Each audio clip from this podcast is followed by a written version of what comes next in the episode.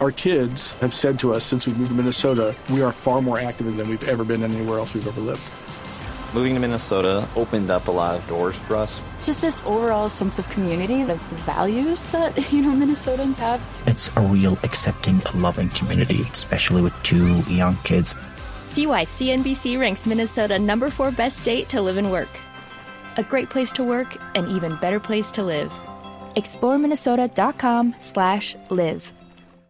Escuchemos a, a Omar Pérez. Pérez hablando de lo que fue esta victoria. Tuvimos muchas muchas situaciones de gol.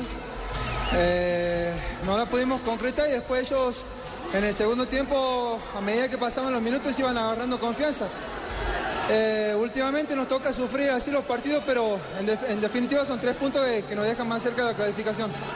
preocupa con miras en lo que se viene ahora por Copa Libertadores y luego por la fecha 14 frente a Once Caldas, que no se puedan cerrar los partidos antes. No sé, preocupación por qué si somos los líderes. No, no, no veo el por qué.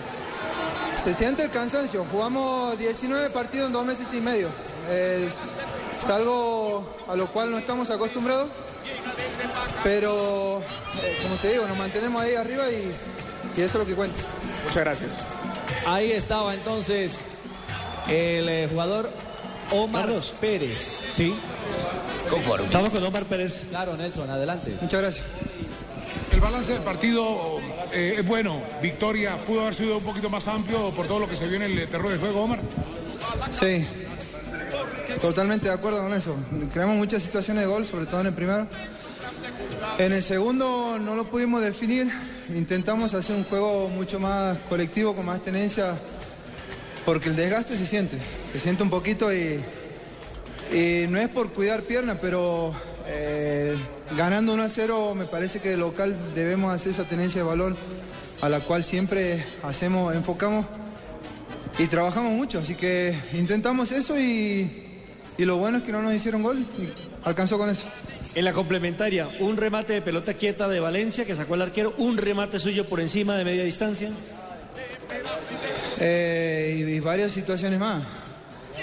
Eh, es importante cuando, cuando un equipo no, no logra convertir, que no le conviertan, porque esos son los típicos partidos donde si bien tenés el control, en un descuido te empatan y, y lo lamentás. Pero me parece que fuimos muy inteligentes, sobre todo en la, en la parte de atrás, y, y sacamos el partido adelante. ¿Y cuáles fueron las claves de ese control precisamente, Omar?